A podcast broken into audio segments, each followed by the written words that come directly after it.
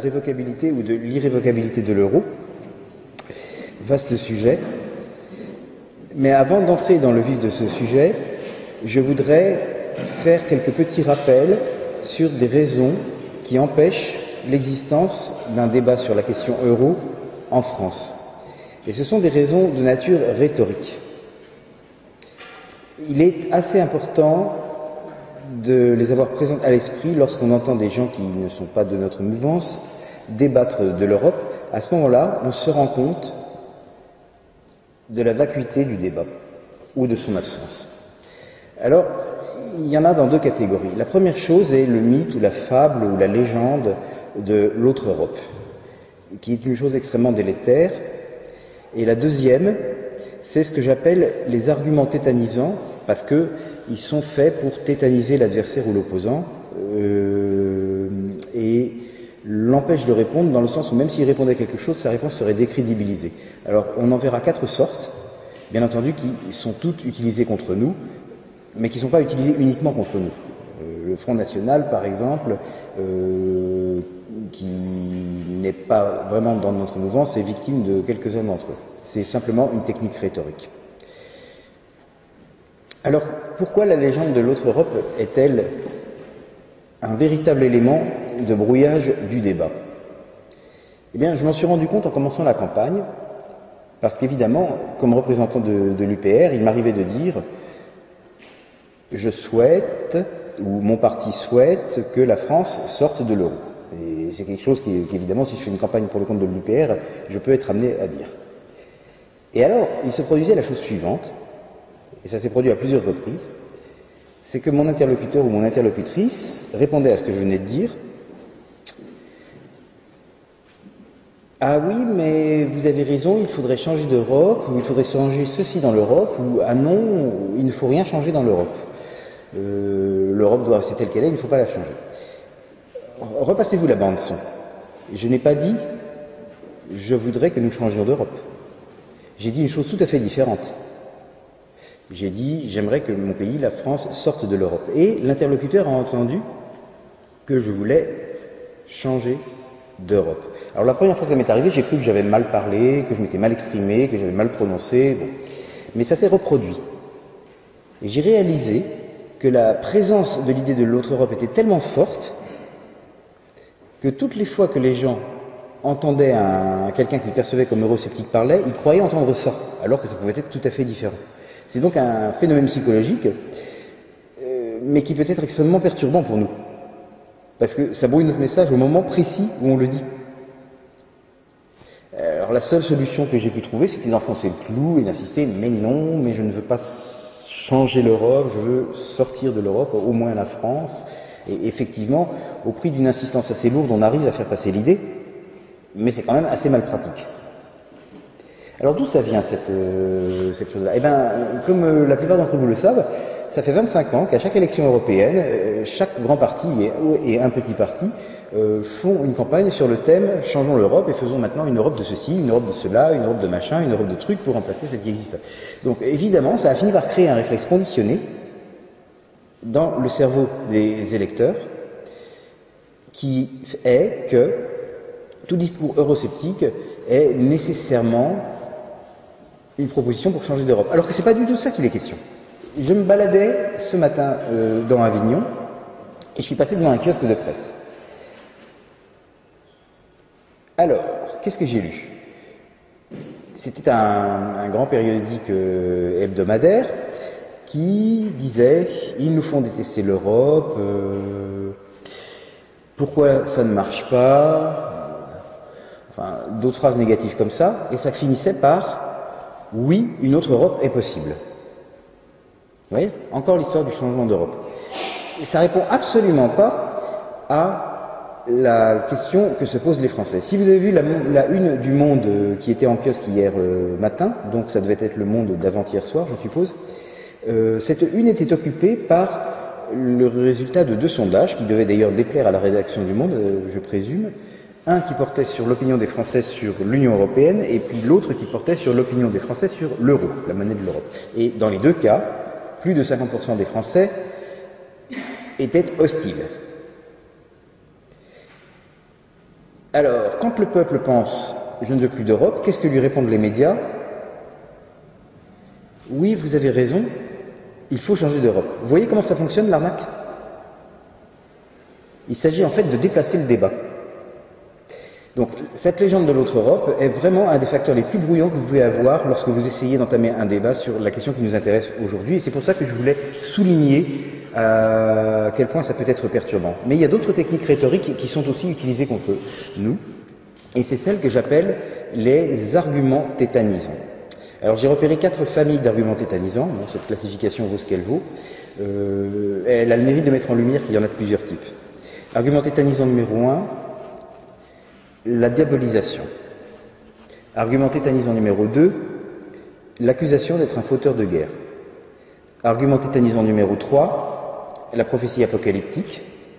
Argument tétanisant numéro 4 est simplement une insulte euh, du genre vous êtes un imbécile ou vous ne comprenez pas ou vous ne connaissez pas ou vous êtes incompétent. En gros, quand Gisbert écrit quelque chose, euh, il me dit à moi que je suis incompétent, que je ne comprends pas la politique monétaire. Gisbert étant un chroniqueur du point. Donc ça c'est le numéro 4. Euh, le plus rudimentaire, mais voyons un petit peu les trois premiers. Alors la diabolisation, vous la connaissez parce qu'elle n'est pas utilisée que contre nous. Elle consiste à faire un amalgame entre ce que vous représentez et quelque chose qui, par consensus universel, est très mal. Les choix principaux se portant sur le nazisme, le fascisme, le vichisme, l'antisémitisme, le négationnisme et euh, le racisme. Alors ça fonctionne de cette façon-là. Vous avez l'UPR est d'extrême droite, J'explique comment fonctionne la technique. Si l'UPR est d'extrême droite, alors elle est liée euh, ou elle préconise euh, le fascisme ou enfin l'un des, des, six autres. Donc, il ne faut pas écouter ce que dit l'UPR, mais l'UPR dit qu'il faut sortir de l'euro, donc il ne faut pas sortir de l'euro. Ça, c'est la technique de la diabolisation. Et quand on la démonte, elle paraît stupide, mais elle est très efficace. La technique du fauteur de guerre, c'est différent. Ça consiste à dire, puisque l'UPR ne veut pas de l'Europe, alors l'UPR veut la guerre. Vous êtes pour la guerre. Cette-là, elle repose sur la croyance particulière, qui est très répandue mais qui est tout à fait erronée, qu'il y aurait un lien de cause à effet entre la présence de la paix ces dernières 60 années ou ces dernières 70 années sur la partie occidentale du continent européen, hein, qui est un fait qu'on peut constater. Je dis bien partie occidentale, hein. je n'ignore pas qu'il y a eu des conflits dans la partie pas occidentale et euh, le processus de construction européenne. Donc la croyance dit, oui, il y a eu la paix parce que, euh, ben, il y avait le processus de construction européenne. Mais en fait, ça n'est pas ce que les scientifiques appelleraient une explication parcimonieuse, c'est-à-dire une explication économe euh, qui fait le moins d'hypothèses possibles. L'explication la plus parcimonieuse, qui rend également compte d'un autre fait observé qui est qu'en Asie du Nord-Est, depuis 60 ans, vous n'avez pas non plus de conflits avec des tanks, des, avions et des choses comme ça, est d'une nature tout à fait différente, et c'est tout simplement que dans ces deux théâtres d'opération, qu'il s'agisse de l'Europe occidentale ou de l'Asie du Nord-Est, coexistent trois ou quatre puissances nucléaires qui sont politiquement indépendantes les unes des autres. Et si vous y réfléchissez, lorsque vous avez ça sur un théâtre, trois ou quatre puissances nucléaires qui sont indépendantes les unes des autres, et c'est assez difficile de commencer un conflit quelle que soit votre position, vous encourez un risque. Vous risquez de faire, euh, par exemple, euh, si vous attaquez directement un, pays nucléaire, vous risquez d'avoir des ennuis de façon très directe. Mais si vous attaquez un pays pas nucléaire, vous risquez de faire basculer dans le conflit un pays nucléaire. Et alors, euh, bon, de toute façon, le risque que vous prenez est trop considérable. Et ça, ça éteint toute velléité de faire une guerre façon 39-45.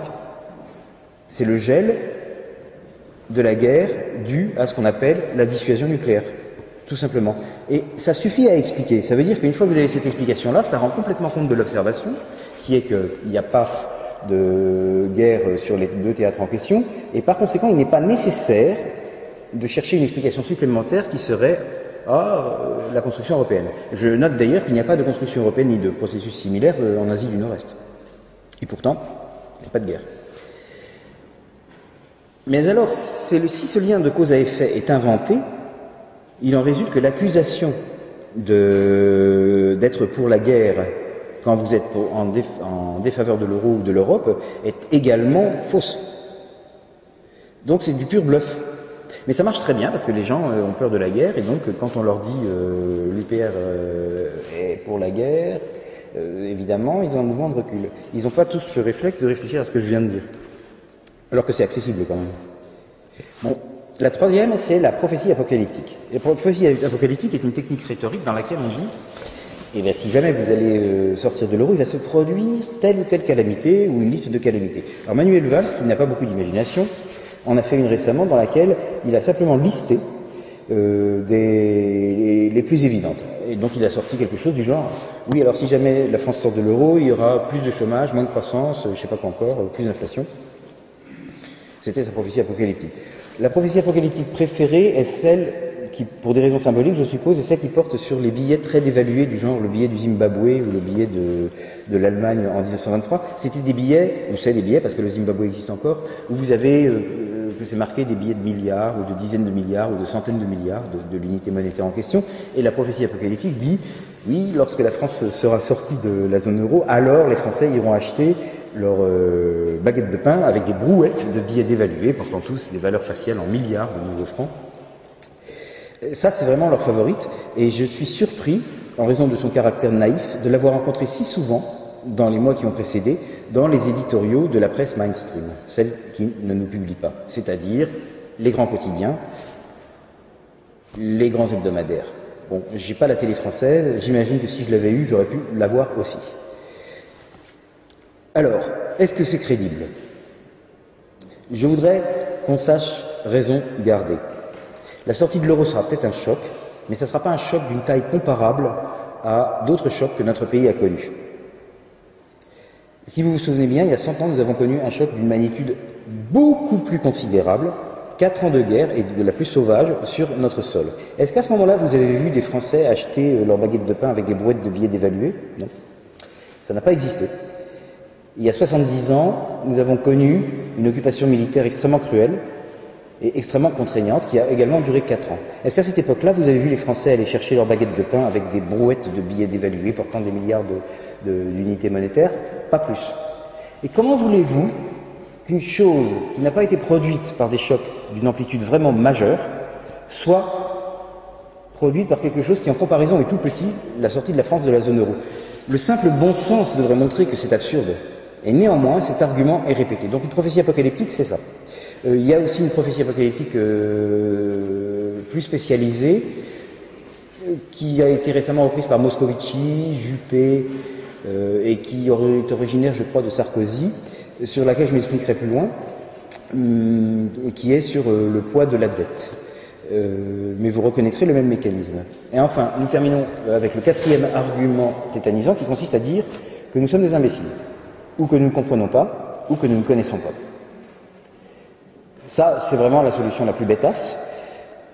Euh, mais elle est employée, et euh, lorsque je l'ai vue sous sa forme la plus pure, c'était l'article de Franz-Olivier Gisbert du 1er mai, qui était un texte d'une page et demie dans lequel il y a essentiellement des façons de traiter les anti-européistes, donc nous, d'imbéciles. Et alors, il y en a une variété.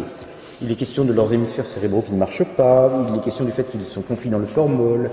Euh, Gisbert fait preuve d'une grande créativité là-dedans, mais si vous retirez toutes ces choses qui sont des synonymes et qui disent nous sommes des imbéciles, ce qui reste se réduit à vraiment presque rien. Il y avait, si je me souviens bien, une pétition de principe qui disait l'Europe n'est pas le problème mais la solution, répétée sous deux formes différentes, et enfin un petit raisonnement économique qui se trouvait être faux, euh, mais il prenait vraiment pas beaucoup de place, et c'est tout ce qu'il y avait dans cet éditorial. Donc c'est une technique qui peut être utilisée en dépit du fait qu'elle a l'air stupide. Tout ceci pour dire, quand vous avez pris l'habitude de repérer toutes ces, choses que je viens de vous dire, soit le côté brouillant de la fable de l'autre Europe, soit l'emploi des arguments tétanisants, vous allez finir par vous apercevoir du fait qu'il n'y a pas en Europe, non, en France je veux dire, de débat sur l'Europe, et notamment pas sur la sortie de l'Europe. Hein. Regardez les unes de vos kiosques demain en ayant cette grille de lecture en tête, et vous verrez ce que je veux dire. Et c'est dommage parce que c'est une question d'un très grand intérêt. Aujourd'hui, je vais passer sur les raisons pour lesquelles nous souhaiterions euh, sortir de l'Europe, parce que je pense qu'elles sont bien claires euh, dans vos têtes, et puis je les ai détaillées dans d'autres conférences. euh, pour me concentrer sur la question de l'irrévocabilité de l'euro, c'est-à-dire est-ce que l'euro est défaisable ou alors est-ce qu'il n'est pas défaisable hein? Alors, la position officielle des autorités européennes, comme vous le savez, est que l'euro est irrévocable, c'est-à-dire pas défaisable, c'est-à-dire pour l'éternité. Et cette position est relayée par le parti au pouvoir en France, qui est l'UMPS, dont les principaux politiciens vous assènent et vont continuer à vous asséner que l'euro est en effet irrévocable et, indéfaisable. Je suis bien placé pour savoir que c'est pas vrai, ayant moi-même travaillé sur des cas de dislocation euh, de l'euro dans le cadre de euh, mon précédent emploi. Non seulement ça, mais je sais exactement comment ça se passerait. Cependant, avant d'en arriver là, je crois qu'il faut faire un petit retour arrière sur l'année 2012. En septembre 2012, parce que c'est là que la question de l'irrévocabilité de l'euro a atteint le grand public. Ben, c'est pas qu'elle n'était pas débattue avant, mais euh, vous avez dû l'entendre sur vos radios, télévisions et autres journaux à partir de ce moment-là. Que s'était-il passé? Il y avait, et ça, ça a duré depuis le début de la crise, enfin disons 2008, euh, un mauvais phénomène du point de vue des européistes qui voulaient que l'argent qui était localisé dans les pays du Sud, ce qu'on appelle la périphérie, parce qu'on met aussi l'Irlande, euh, avait tendance à s'enfuir vers les pays de ce qu'on appelle le noyau, lesquels se réduisent essentiellement à l'Allemagne, euh, auxquels on peut ajouter le Luxembourg parce que c'est un paradis fiscal, la Finlande parce que je ne sais pas pourquoi d'ailleurs la Finlande, et euh, la Hollande parce que c'est en fait un satellite économique de l'Allemagne. Donc depuis plusieurs années déjà, l'argent des gens fuyait depuis la périphérie jusqu'à le, noyau, constitué de ces quatre pays et pour l'essentiel constitué de l'Allemagne. Et à l'été 2012, ce phénomène euh, avait pris une intensité particulièrement aiguë. C'est-à-dire que la malheureuse Allemagne avait hérité de plusieurs, euh, je ne sais plus, c'était 700 ou 800 milliards d'euros euh, d'argent qui s'était comme ça euh, enfui de la périphérie pour aller chez elle. Vous avez pu entendre parler de cette chose-là, ça s'appelait sous le nom de déséquilibre target. Enfin, si vous ne connaissez pas le nom, c'est pas grave, mais peut-être que vous le reconnaîtrez pour l'avoir entendu dans d'autres contextes. Et ça, ça mettait vraiment en danger la continuité de l'euro, d'autant plus que ça empêchait les pays de la périphérie, enfin les gouvernements des États de la périphérie, d'emprunter à des taux décents. Donc en particulier, euh, l'Italie et l'Espagne se trouvaient obligés, de ce fait-là, d'emprunter euh, l'argent dont ils ont besoin, parce qu'eux aussi ils ont une dette qu'ils doivent repayer, renouveler, tout ça, à des taux prohibitifs s'agissant de l'euro qui est une monnaie forte. Euh, Ceci a fait craindre le pire aux dirigeants européens. Et comme les marchés connaissent ce genre d'histoire, les dirigeants européens savaient que les marchés pouvaient la décoder et comprendre que le feu était au lac. Par conséquent, Draghi a utilisé une stratégie, Draghi étant le président de la BCE, il a utilisé une, une stratégie rhétorique brillante dans laquelle il s'est mis à dire je vais faire une nouvelle mesure, nous prendrons tout ce qu'il faut, nous ferons tout ce qu'il faut pour euh, défendre la pérennité de l'euro, pour qu'il ne s'arrête jamais. Mais malheureusement pour lui, à cette occasion, comme il parlait avec des techniciens, des journalistes un petit peu spécialisés, il s'est livré à une explication de texte du phénomène qui contredisait exactement son affirmation de la pérennité de l'euro. En effet, il a dit, oui, L'Espagne et l'Italie empruntent à des taux trop chers. Ce sont des taux qui sont plus élevés que quand euh, c'est l'Allemagne qui emprunte, pour maturité comparable. Mais qu'est-ce qu'il y a dans ce différentiel de taux? Bah, Vous avez trois choses. C'est Draghi qui parle. nous sommes euh, juillet 2012. Vous avez, ainsi qu'il est ordinaire, le risque de défaut, que l'Espagne euh, ou l'Italie ne repaye pas sa dette. Mais ce risque est évidemment minime parce que ce sont des États souverains qui ont pouvoir fiscal.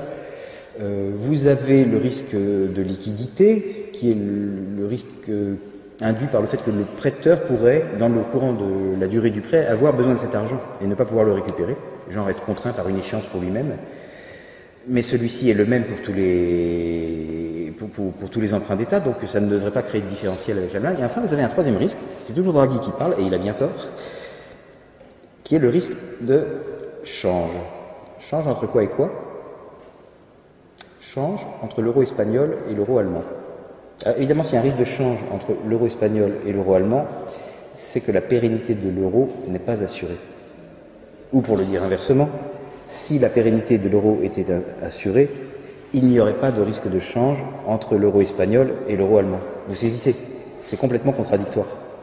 Personne en France ne l'a relevé, sauf un, individu dont vous avez peut-être entendu parler, parce qu'il s'exprime parfois sur l'Internet, qui s'appelle François Asselineau. François Asselineau était un, fondateur d'un petit parti qui s'appelait l'UPR, et François Asselineau a écrit à ce moment-là une explication de texte pour dire en quoi Draghi s'était coupé. C'est-à-dire en quoi il avait dit exactement le contraire de ce qu'il voulait dire. Donc ça, ça a dû paraître en août 2012 euh, parce qu'il lui a fallu le temps de, la, de, la, rédiger, mais on peut encore la retrouver sur le site de l'UPR. Et à part ça, personne en France n'a remarqué la contradiction. Cependant, c'est Draghi lui-même qui a avoué la non-irrévocabilité de l'euro, et ça c'est intéressant parce qu'il n'est pas dans une position où il a véritablement intérêt à dire que l'euro est irrévocable. Et il l'a fait implicitement. Je ne sais pas s'il s'en est rendu compte, mais c'est passé sur les ondes, et maintenant c'est pas rattrapable. Alors comment l'euro serait-il révocable? Pour le comprendre, je vais être obligé d'être un peu technique, mais je vais essayer d'être le plus pédagogique possible. Tout d'abord, il faut examiner le cas de monnaie normale, c'est-à-dire pas comme l'euro, et les exemples de monnaie normale peuvent être le franc suisse actuel, le dollar américain actuel, le yen japonais actuel ou le franc français d'avant l'euro. C'est pareil. Il s'agit en réalité de choses qui sont des billets de monopoly mais fortifiés par euh, le privilège que leur confère un législateur, donc euh, le Parlement de la Suisse, le Parlement français, le Parlement américain ou le Parlement du Japon.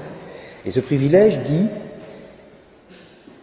Nul ne peut refuser sur le territoire où j'ai juridiction d'accepter en paiement pour règlement d'une dette cette chose. Donc ça voulait dire par exemple en France, voilà, les francs français sont définis comme des dettes de la Banque de France, mais la loi dit nul ne peut refuser sur le territoire de l'Hexagone, en paiement de dette, une quantité suffisante de ces dettes euh, de la Banque de France, qui sinon auraient été des simples chiffons de papier.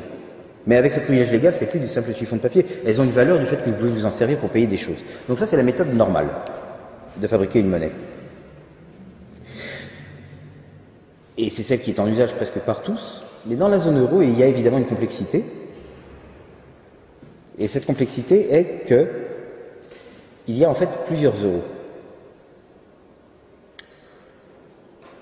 Vous avez l'habitude d'employer l'expression monnaie unique pour parler de l'euro, et euh, nos amis d'outre-Rhin, les Allemands, ont l'habitude d'employer une expression qui se traduirait littéralement par monnaie commune, mais aucune de ces deux expressions ne décrit la réalité, elles sont simplement employées parce qu'elles sont rapides, et que c'est pratique de dire monnaie unique ou monnaie commune. Mais dans la réalité, l'euro est un faisceau de 18 ou 19 monnaies qui sont homonymes, c'est-à-dire qui portent le même nom, et qui sont reliées entre elles par des taux de change de 1 pour 1, garantis par les banques centrales correspondantes. Donc vous avez des euros français, qui sont en fait définis comme les créances de la Banque de France, sur la Banque de France, genre, ou les dettes de la Banque de France.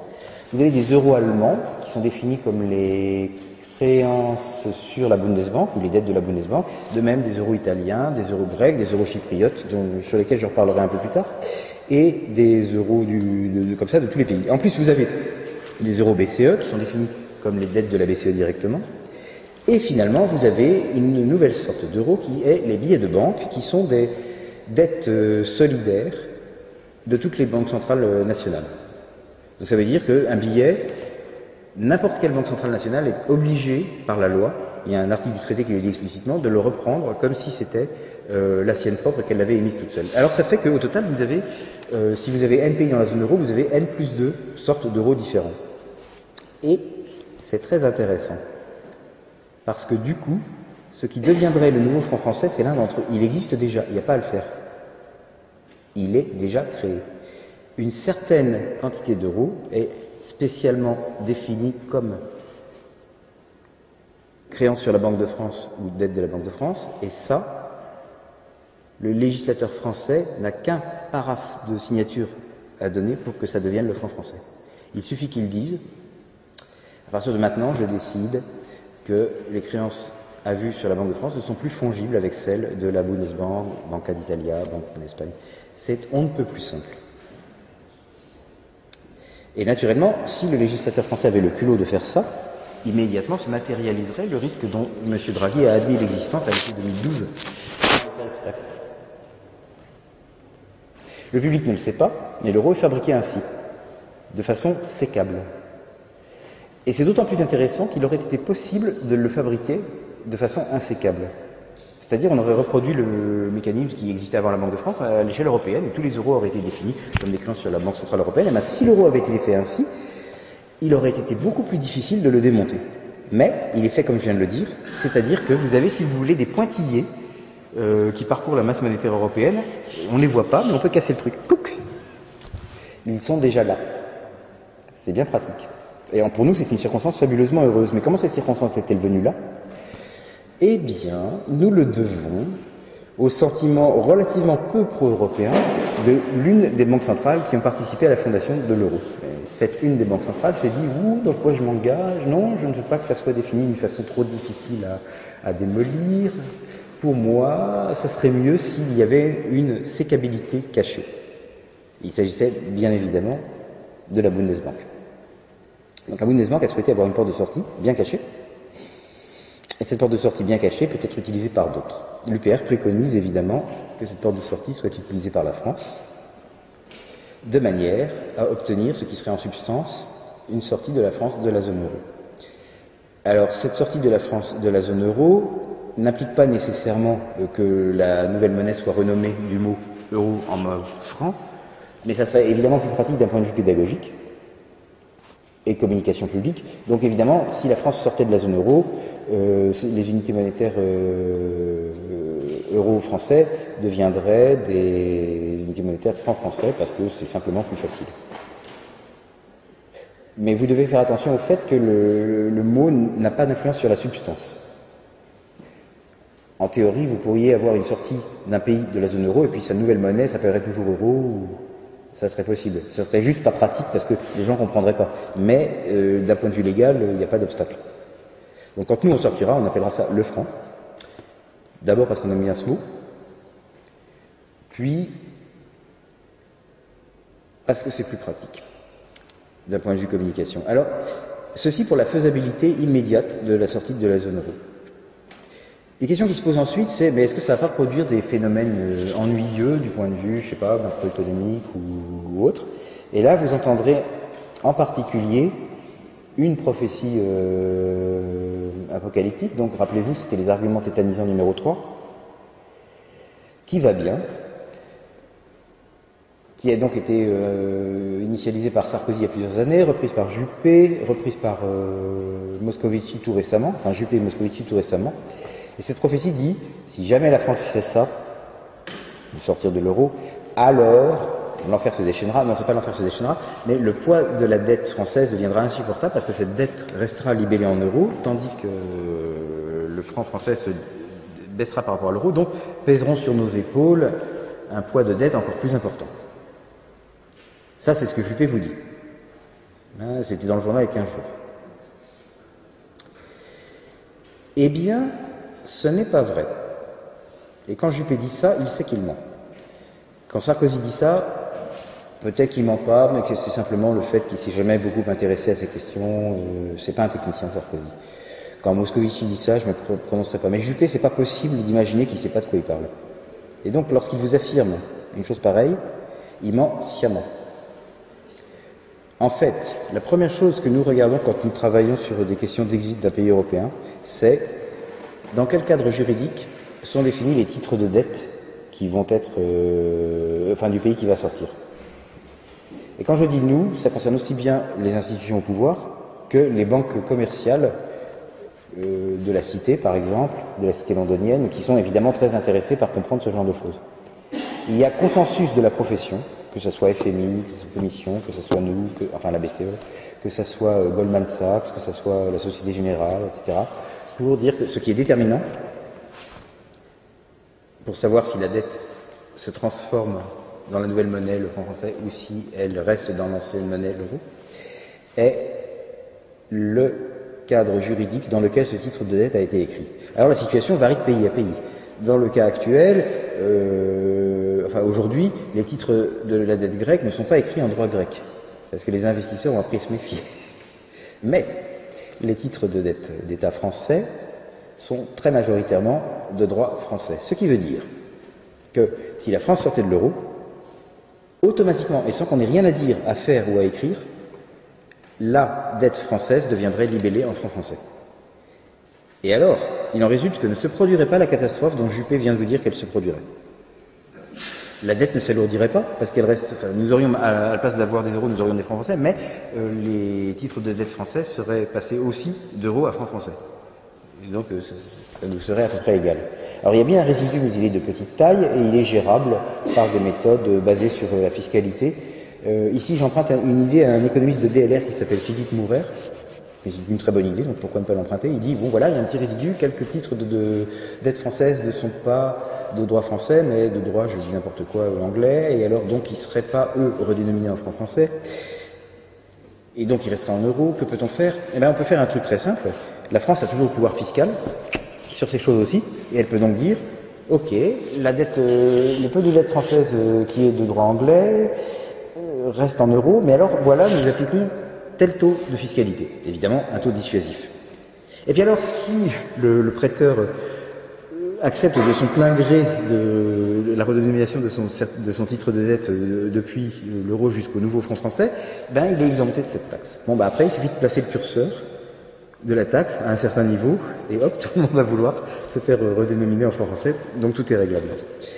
Euh, on ne voit pas ce genre de choses parce qu'on a tendance à croire que la France est pieds et poings liés devant des forces mystérieuses, mais en réalité, elle a encore formellement toutes les capacités d'un État souverain, et notamment ce qui va bien dans ce cas précis, le pouvoir fiscal. Donc, cette prophétie apocalyptique-là n'est pas valable. Est-ce qu'il y a d'autres choses catastrophiques qui pourraient nous arriver? Bon, pas, grand-chose en fait. Il faut bien se rendre compte qu'on rejoindrait une situation qui non seulement est normale, mais encore est la situation courante de plein de pays, du genre euh, Japon, euh, du genre Suisse, du genre euh, Australie, du genre Canada. Est-ce que vous avez entendu dire que parce que ces pays ne sont pas dans une union monétaire, ils ont des difficultés à importer ou à exporter?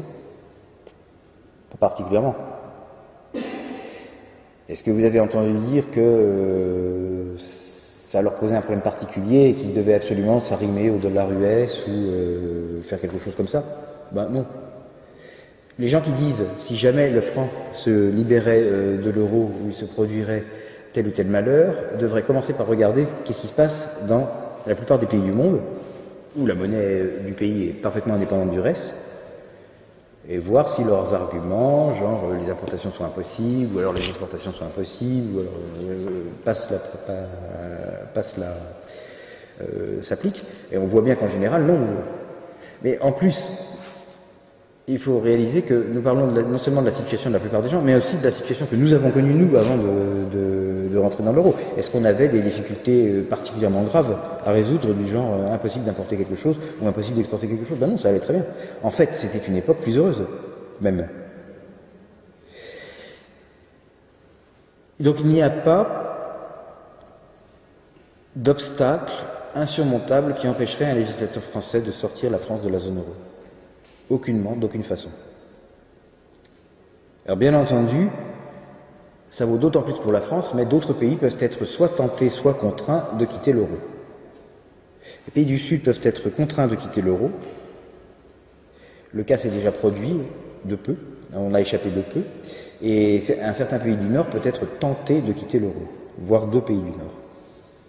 Ce qui veut dire que ce n'est pas du tout forcément la France qui sortira le premier de la zone euro.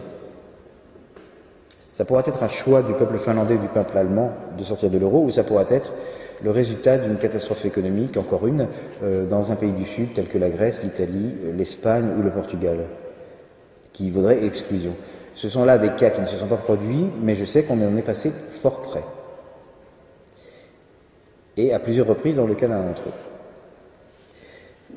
Il est donc impossible de dire que du fait que les idées de l'UPR triompheraient, la France quitterait la zone euro euh, la première. Il se peut que lorsque nous soyons en situation de le faire, quelqu'un soit déjà parti. Si c'était le cas, ça veut dire que la fable de l'irrévocabilité de l'euro aurait déjà été réduite en cendres par quelqu'un d'autre que, que nous. Or, cette fable joue un rôle essentiel dans le maintien de l'euro, d'une part parce qu'elle sert à convaincre les peuples, comme vous par exemple, et d'autre part parce que la croyance en l'irrévocabilité tend à rassurer les, investisseurs, les petits investisseurs en, en euros. Une fois qu'on aurait vu de manière flagrante que l'euro n'est pas irrévocable, vraisemblablement, il se produirait une réaction en chaîne. C'est pour ça qu'il n'est pas du tout évident que la fin de l'euro en France soit due à une victoire politique de l'UPR. Ça peut venir d'un choc externe. Et je pense que c'est le plus probable. Mais ce que vous ne savez probablement pas, c'est que de manière discrète et cachée, ça s'est déjà produit. Il y a un pays qui n'est plus dans l'euro. Il s'agit de Chypre. Pourquoi Chypre n'est-il plus dans l'euro? Il y a eu une crise euh, importante à Chypre qui a eu d'ailleurs d'autres conséquences euh, l'année dernière, enfin il y a un peu plus de 12 mois, et qui a entraîné euh, les autorités chypriotes à prendre un certain nombre de mesures, dont par exemple la ponction des comptes bancaires de gens. Ça c'est célèbre, vous en avez sûrement entendu parler. Et par ailleurs, un contrôle des capitaux qui fait que qui est d'ailleurs contradictoire avec la lettre des traités européens de Chypre et signataires, et qui fait qu'il n'est pas possible d'exporter librement des euros chypriotes vers le reste du monde, enfin notamment vers les autres pays de la zone euro. C'est limité en quantité, sévèrement d'ailleurs. Et alors s'il en est ainsi, il en résulte que le taux de change de 1 pour 1, dont je parlais au début de la conférence, si vous vous en rappelez, est devenu dans le cas de Chypre une fiction. En effet, supposons un Chypre. Rappelez-vous que les euros chypriotes sont définis comme des créances sur la Banque de Chypre et puis les euros, je sais pas quoi, français, comme des créances sur la Banque euh, de France. Supposons qu'un euh, quelqu'un ait vraiment besoin d'exporter, enfin de passer des euros de Chypre en France. Comme il est limité, la seule possibilité qui lui reste offerte est d'échanger son compte euh, à la Banque de Chypre contre un compte à la Banque de France. Donc il doit trouver quelqu'un qui accepte l'échange. Mais comme c'est lui qui est forcé, il est obligé d'accepter de payer une prime. Et il en résulte que l'échange ne se fait plus au taux de 1 pour 1. Donc, d'ores et déjà, l'histoire des N plus de monnaies qui sont reliées par un taux de 1 pour 1 est devenue une fiction. Et ça n'a provoqué aucune apocalypse. Je veux dire, vous ne le saviez même pas. C'est comme ça depuis un an, et vous l'ignoriez. Donc, Ceci pour souligner le fait qu'une sortie de la zone euro peut être beaucoup plus anodine qu'on ne le croit. C'est simplement d'un point de vue formel que Chypre est encore membre de la zone euro, mais de facto il ne l'est plus. Ce qu'il a est un euro chypriote qui est encore homonyme, mais qui n'est plus lié par un taux de change de 1 pour 1 avec les autres.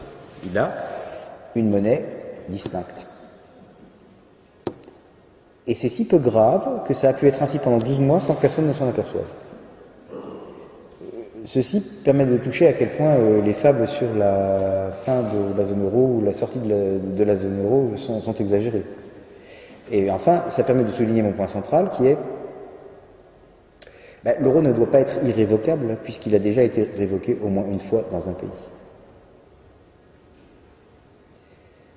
Donc, avec ceci, je conclus sur l'irrévocabilité de l'euro en disant que c'est pas vrai, l'euro n'est pas irrévocable, et j'attends vos questions.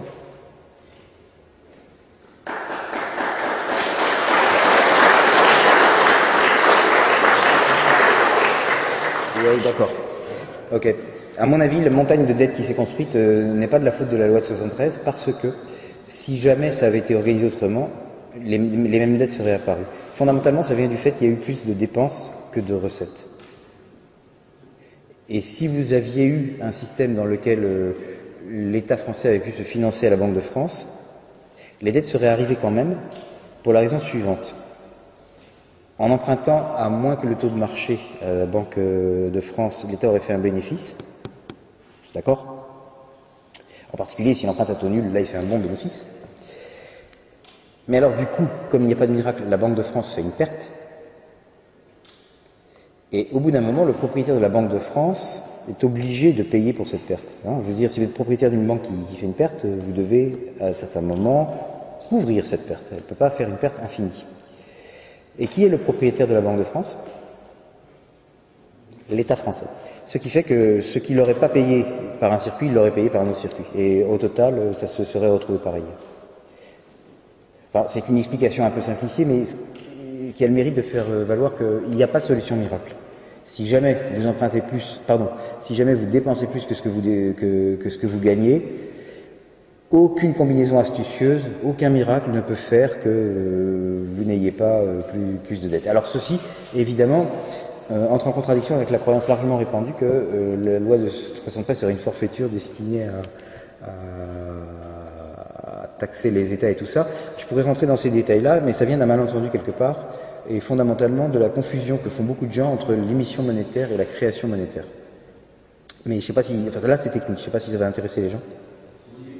Oui. Très bien. Alors l'émission monétaire, euh, c'est quand la Banque de France ou la Banque centrale en charge émet la monnaie qui a le privilège légal dont je parlais tout à l'heure plutôt dans la conférence. Si vous si vous dormiez pas à ce moment-là, j'ai dit que ce qui fondait normalement la valeur d'une monnaie était que vous aviez un petit privilège légal qui était que le législateur disait qu'on ne pouvait pas refuser, ça s'appelle le monopole du cours légal et forcé, et ça veut dire que vous ne pouvez pas refuser en paiement cette chose-là. Donc, quand la Banque de France fait, écrit un certificat de, dette sur elle-même, enfin, euh, comme quoi euh, cette, chose-là est du privilège légal dont je parle, qu'il s'agisse d'un format électronique ou d'un billet de banque, et ça s'appelle de l'émission monétaire. D'accord? La création monétaire, c'est différent, c'est un truc que fait quelqu'un qui n'est pas protégé ou bénéficiaire de ce privilège légal, comme par exemple la BNP ou la Société Générale, ou telle autre banque qui réside en France. Alors, dans le cas de la création monétaire, ça se passe comme ça. C'est la BNP, je, je les prends sans intention de nuisance, enfin je veux dire, me faut un exemple. Donc BNP, disons, qui dit à un client, ben voilà, je, te crédite ton compte de 300 francs, et elle a rien en échange. Enfin, elle a juste dit ça. Et elle va pas être obligée de payer 300 francs de monnaie centrale, donc de monnaie avec le privilège légal, parce que statistiquement, une partie des 300 francs qu'elle aura mis sur votre compte vont servir à payer des gens, des fournisseurs, des, des je sais pas, des propriétaires, des, des gens qui ont aussi leur compte à la BNP. Ce qui fait qu'à aucun moment, la BNP, pour une fraction de ces sommes en tout cas, n'a besoin de sortir de vrai argent Banque de France. Donc comme elle le sait et qu'elle fait les statistiques, euh, la BNP sait que si par exemple elle a tant d'encaisses de monnaie centrale, eh bien elle peut en réalité prêter X fois plus aux gens. Et ça, c'est ce qu'on appelle le multiplicateur monétaire et c'est ce qu'on appelle aussi la création monétaire. Alors la création monétaire diffère de l'émission monétaire en ce sens que ce qui est créé, c'est de l'argent qui n'a pas pouvoir légal.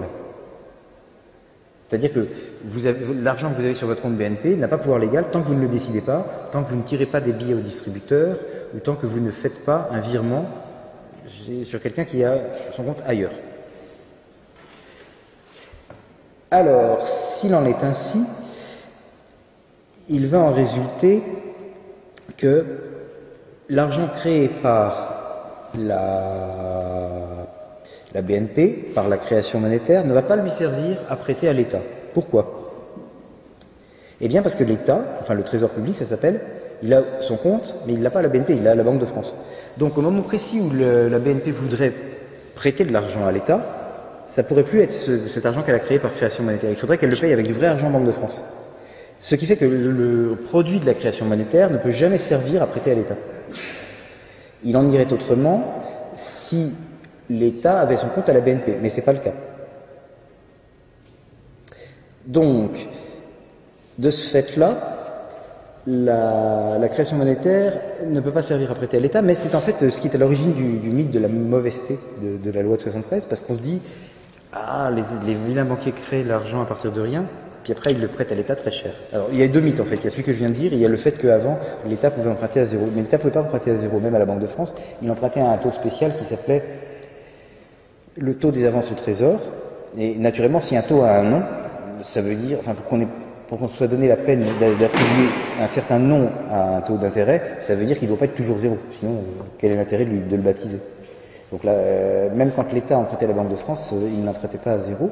Alors la conjonction de ces deux euh, choses, la croyance un peu erronée selon laquelle l'État empruntait à zéro, toujours, euh, et la croyance selon laquelle euh, les banques euh, commerciales peuvent prêter à, à la à, l'état de l'argent qu'elles auraient créé par, par création monétaire, si vous conjonctez, si vous mettez les deux choses en, conjonction, ça donne l'impression effectivement que les, banques privées escroquent l'État.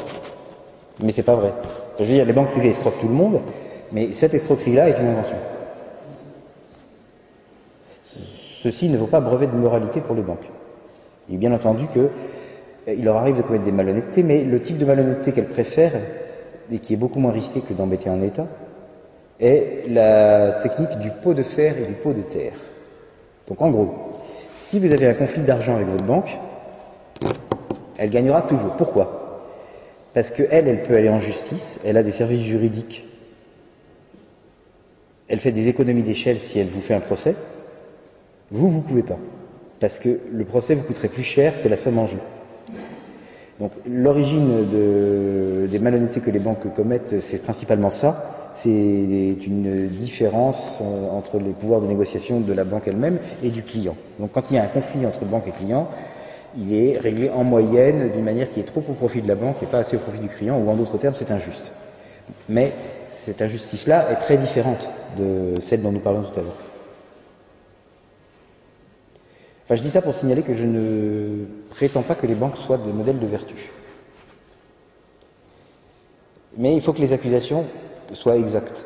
Il ne faut pas faire d'accusations inventées. Voilà pour la loi de 73. Je l'ai eu à chaque fois, je dois dire, ce sujet passionne les foules. Ils auraient existé quand même, ils auraient existé quand même. Auraient, ils seraient arrivés par un autre moyen. Mais comme l'État aurait dû comme l'État aurait dû payer à la Banque de France ce qui lui avait fait perdre, ça aussi, ça aurait eu un effet cumulatif. Et donc, au total, le cheminement aurait été différent, mais la position débitrice de l'État aurait finalement été la même. Vous avez, par exemple, des dépenses régulières, vous payez votre loyer, d'accord? Mettons que vous soyez à la BNP. Bon, il va y avoir des cas où votre propriétaire va être aussi à la BNP, d'accord? Pour l'instant, la BNP ne s'est arrogé aucun droit d'aucune sorte. Mais elle a remarqué ça. dans la réalité, ce qu'elle va faire, elle ne va pas faire Big Brother et traquer chaque flux de paiement, elle va juste faire une statistique, mais sur le principe, ça revient au même. Une fois qu'elle a vu que vous payez votre propriétaire euh, de, votre compte BNP à son compte BNP, au propriétaire, rien ne l'oblige à se munir de vrai argent pour euh, quand, pour, quand vous virez l'argent de votre loyer à, votre propriétaire. Elle ne s'est pas arrogé un droit, elle a simplement astucieusement remarqué que vous étiez plusieurs à avoir vos comptes chez elle, et elle en tire profit. Non, non, mais la BNP, c'est un exemple. C'est la, la, quand je dis la BNP, c'est un exemple, c'est bien entendu n'importe laquelle. Mais vous vous rendez compte avec ce truc-là, si au lieu d'avoir une dizaine de grandes banques, vous aviez une seule immense banque, Hein, si c'était complètement euh, regroupé, à ce moment-là, elle pourrait faire complètement ce qu'elle veut et la Banque de France n'aurait plus aucune importance. Et inversement, si au lieu d'avoir euh, dix grandes banques, vous aviez euh, dix mille microscopiques banques, cette histoire de multiplicateur monétaire marcherait plus. Donc si vraiment le multiplicateur monétaire vous embête, vous n'avez qu'à scinder les banques en sous-banques et en sous-sous-banques, indépendantes les unes des autres, et puis voilà. Mais c'est pas une histoire que les, les banques s'arrogent à un droit quelconque. À aucun moment, elles ne peuvent utiliser un privilège légal. Donc, en sortant de l'euro et de l'Europe, les deux ensemble, ce que vous allez faire, c'est que vous allez empêcher la mondialisation de mettre en concurrence le travailleur français avec le travailleur de pays moins bien lotis. Hein, ce qu'il appelait, lui, des pays à bas coût. Ce faisant, les entreprises françaises, enfin celles qui sont localisées dans la France, seront obligées de faire travailler les Français, parce qu'il y aura ces frontières économiques. Et par conséquent, elles embaucheront des Français qui, du coup, auront de l'argent qu'ils n'avaient pas avant, parce qu'avant ils étaient chômeurs, avec quoi ils achèteront des produits, produits en France, ce qui fait qu'il y aura une demande pour, des produits fabriqués en France, et les entreprises françaises auront besoin alors de, et ainsi de suite, et ainsi de suite. Donc le truc est de casser la mise en compétition du travailleur français qui est protégé par des privilèges du genre euh, sécurité sociale, retraite, assurance chômage, niveau de salaire élevé, je sais pas quoi, et quelqu'un euh, qui n'est pas protégé du tout, parce que sinon, avec une compétition totale, le quelqu'un qui n'est pas protégé du tout gagne toujours. Et par conséquent, le travailleur français soit se retrouve au chômage, soit est obligé d'accepter une baisse de tant son revenu que sa protection sociale. La réalité étant une combinaison des deux. Hein. Une partie des Français sont placés au chômage, tandis que l'autre est euh, obligé de passer du CDI au CDD, de voir, euh, de voir sa retraite euh, passer de 60 ans à 65 ans, et ainsi de suite. Vous comprenez C'est toujours la même pression en fait. Bientôt il y aura plus de SMIC, voilà. Donc si vous voulez arrêter ça, vous êtes obligé de mettre des frontières, mais si vous faites ça, alors vous n'aurez plus la possibilité, ou du moins ça sera plus difficile, euh, d'aller prendre des vacances euh, à Marrakech ou, euh, ou je sais pas où. Le fait est que il y a un prix à payer et c'est après à vous de voir si vous préférez inverser la courbe du chômage tout en restreignant votre confort d'une manière qui n'est quand même pas si dramatique parce qu'il est toujours possible d'aller en vacances en France ou si vous trouvez que votre liberté de prendre des vacances à Marrakech et en Uruguay est tellement importante qu'il ne faut pas inverser la courbe du chômage. Après, le choix, le jugement de valeur, il est vôtre. Mais euh, c'est ce choix-là qui se pose. Soit on met des frontières économiques, et on a un effet agréable et un effet désagréable, qui pour ma part sont disproportionnés, c'est-à-dire qu'il faudrait choisir de, mettre effectivement ces frontières économiques, soit on ne le met pas, et alors on reste dans la situation actuelle, avec d'ailleurs euh, la certitude de son aggravation. Hein, parce que comme les Français ne sont pas encore tombés au niveau des Laotiens, si vous continuez l'exposition pleine et entière à la, mondialisation, ben, euh, ça ne s'arrêtera que lorsque les Français seront tombés au niveau des Laotiens. Il n'y a qu'à ce moment-là que la concurrence ne jouera plus en défaveur des travailleurs français. Donc, il faut du protectionnisme. Sans protectionnisme, vous allez euh, perdre le SMIC, le CDI, euh, tout quoi. Enfin, tout ce, que, tout ce qui a constitué euh, à la fois le niveau de vie important et, la, protection sociale qu'on nous a envié finalement jusqu'à il y a 15 ans, vous le perdez. Et, vous pouvez, et en le perdant, ça peut aller très loin parce que vous pouvez véritablement arriver dans une situation misérable misérable au, sens strict. Donc il faut du protectionnisme, c'est la seule possibilité pour maintenir la même qualité de vie. Et il faut d'ailleurs noter que c'est une démarche très égoïste. Ça veut dire que vous maintenez une certaine qualité de vie pour les Français dans la France. Le reste, vous vous en foutez. C'est néanmoins le choix que je préconise. Mais après, vous pouvez dire non, moi je me sens solidaire du reste du monde, je suis citoyen du monde, et donc je veux que... Auquel cas, vous devriez effectivement être en faveur de la mondialisation et donc contre le programme que je propose. Dans le cas général, c'est vrai que si vous créez de, la monnaie, enfin ce qu'on appelle faire marcher la planche à billets, ça va produire ce qu'on appelle l'inflation. Toutefois là, nous injectons des liquidités euh, pour des quantités considérables et ça ne provoque pas d'inflation. Pourquoi? C'est la question. Eh bien voilà, la crise est provoquée par le fait que le marché interbancaire a disparu, c'était le marché par lequel les banques se prêtaient et s'empruntaient de l'argent. Et alors, du coup, elles n'étaient plus en mesure de rester en positif tous les jours. C'est-à-dire qu'à la fin, elle pouvait, elle pouvait, être légèrement en négatif. Euh. Mais ça, c'est mortel pour une banque. Elle est en faillite si ça lui arrive. Donc, pour éviter la faillite, elles ont besoin de se créer un matelas de liquidité en plus de ce, dont elles auraient normalement besoin, pour amortir les chocs de liquidité. D'accord? Et si elles font ça, euh, eh bien alors du coup cet argent ne circule pas, puisqu'il est là juste pour euh, étouffer les chocs. Et s'il ne circule pas, il ne crée pas d'inflation. Et c'est pourquoi, alors ça explique à la fois pourquoi les banques centrales ont été obligées d'injecter des liquidités pour des tailles très grandes dans le système bancaire, et ce dès, l'automne 2008, et aussi pourquoi ça n'a pas eu d'effet inflationniste? C'est pour cette raison. Et ça explique une troisième chose qui est pourquoi les entreprises ne peuvent plus accéder au crédit. Elles ne peuvent plus accéder au crédit parce que les banques ont bien l'argent, mais détenir cet argent est maintenant crucial pour elles. Alors qu'avant, c'était pas grave, parce qu'avec le marché interbancaire, de toute façon, euh, elles pouvaient récupérer chez, chez une autre en excès ce qui lui manquait à elles. Donc la, crise, c'est la disparition d'une pièce essentielle du, mécanisme qui fait plusieurs effets dont vous avez tous entendu parler, mais que vous reliez peut-être pas. L'impossibilité pour les entreprises d'accéder au crédit, le fait que les injections de liquidité ne soient pas inflationnistes, et le fait que les injections de liquidité aient été une réponse nécessaire. Il y a un quatrième truc qui est lié à ça, c'est l'histoire du Libor. Le Libor a, dû- être manipulé parce que, du fait de la disparition de ce marché dont je vous parlais,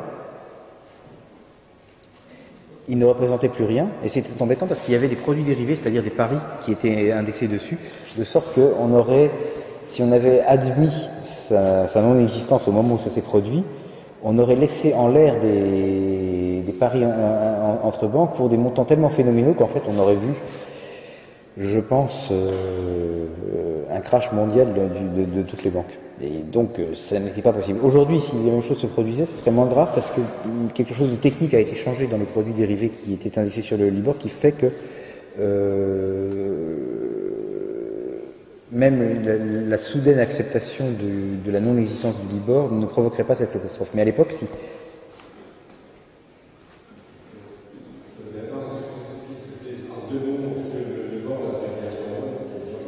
Libor c'est une abréviation anglaise qui veut dire London Interbank Offered Rate et c'est en fait une espèce de photographie officialisée du taux d'intérêt de ce marché euh, dont je viens de vous dire qu'il a disparu à un moment donné.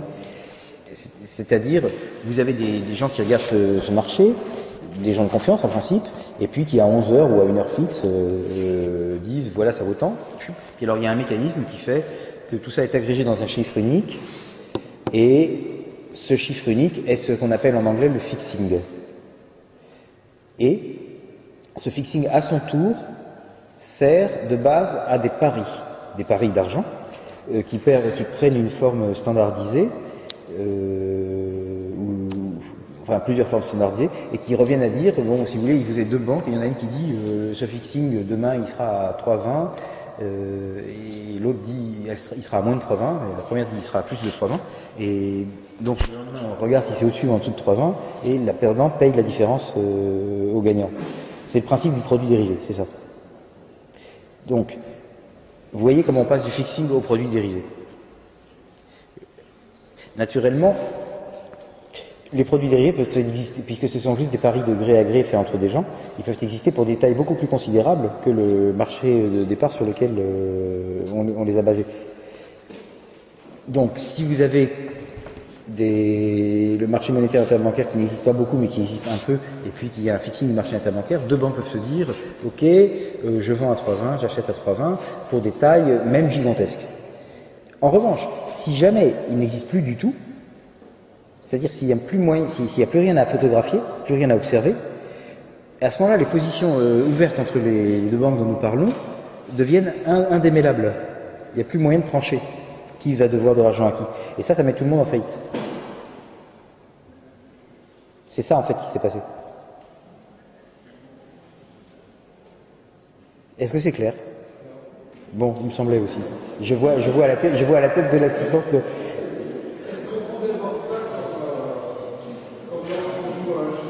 Oui, oui, on peut le voir. Oui, c'est ça, oui, oui.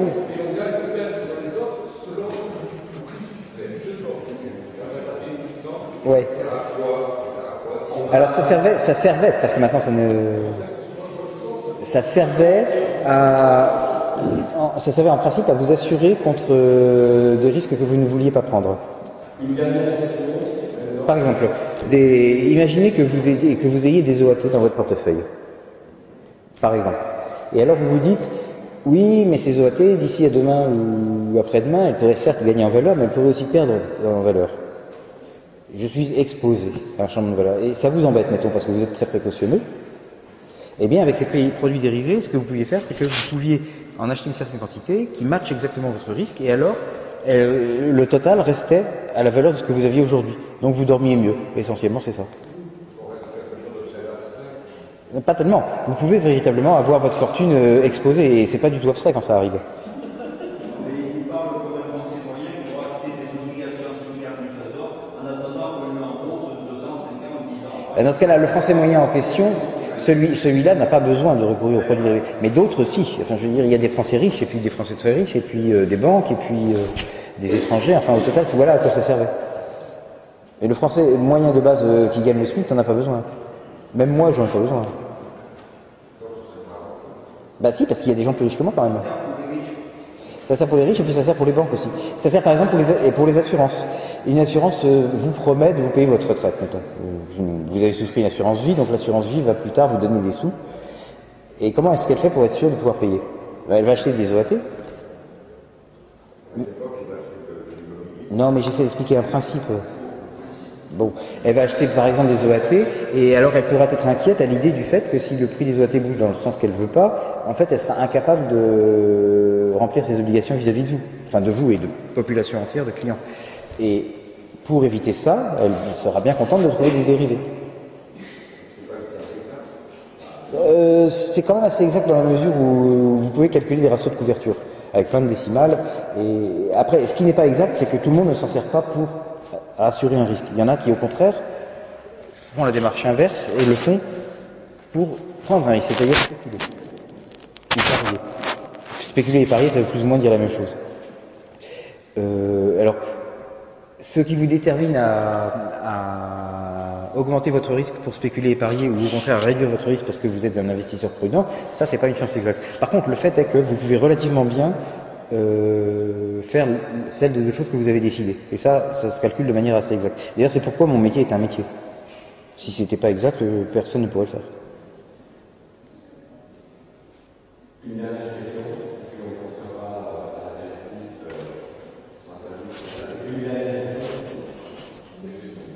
sur un. Est-ce qu'il n'est pas possible que les crédits des swaps sont des principaux Non. Les crédits swaps sont une- un produit particulier de dérivé, mais c'est un autre qui a déclenché l'incendie. Ils sont liés aux supermarchés des suprames. Oui, oui, mais tout est lié à tout. Tout est lié à tout. L'origine, ça venait donc des, des, des subprimes, effectivement, qui ne sont pas vraiment des produits dérivés, mais des, des produits titrisés. Et, hum, mais enfin, il fallait un déclencheur. De toute façon, le problème était à la base que les banques étaient devenues trop confiantes. Si vous vous rappelez euh, ce qu'elles écrivaient dans leurs publications spécialisées à cette époque-là, moi je me rappelle, c'était euh, la volatilité a disparu, il n'y aura plus jamais de risque. euh, vers 2005-2006, on lisait des choses comme ça. Et évidemment, c'était prématuré. Donc en fait, il y a eu un excès d'enthousiasme qui fait que les, certaines banques se sont mises à acheter des choses trop chères, prenant des risques qu'elles ne voyaient pas. Ça s'est trouvé avec les subprimes, mais sinon ça aurait été autre chose. Comment? Ouais.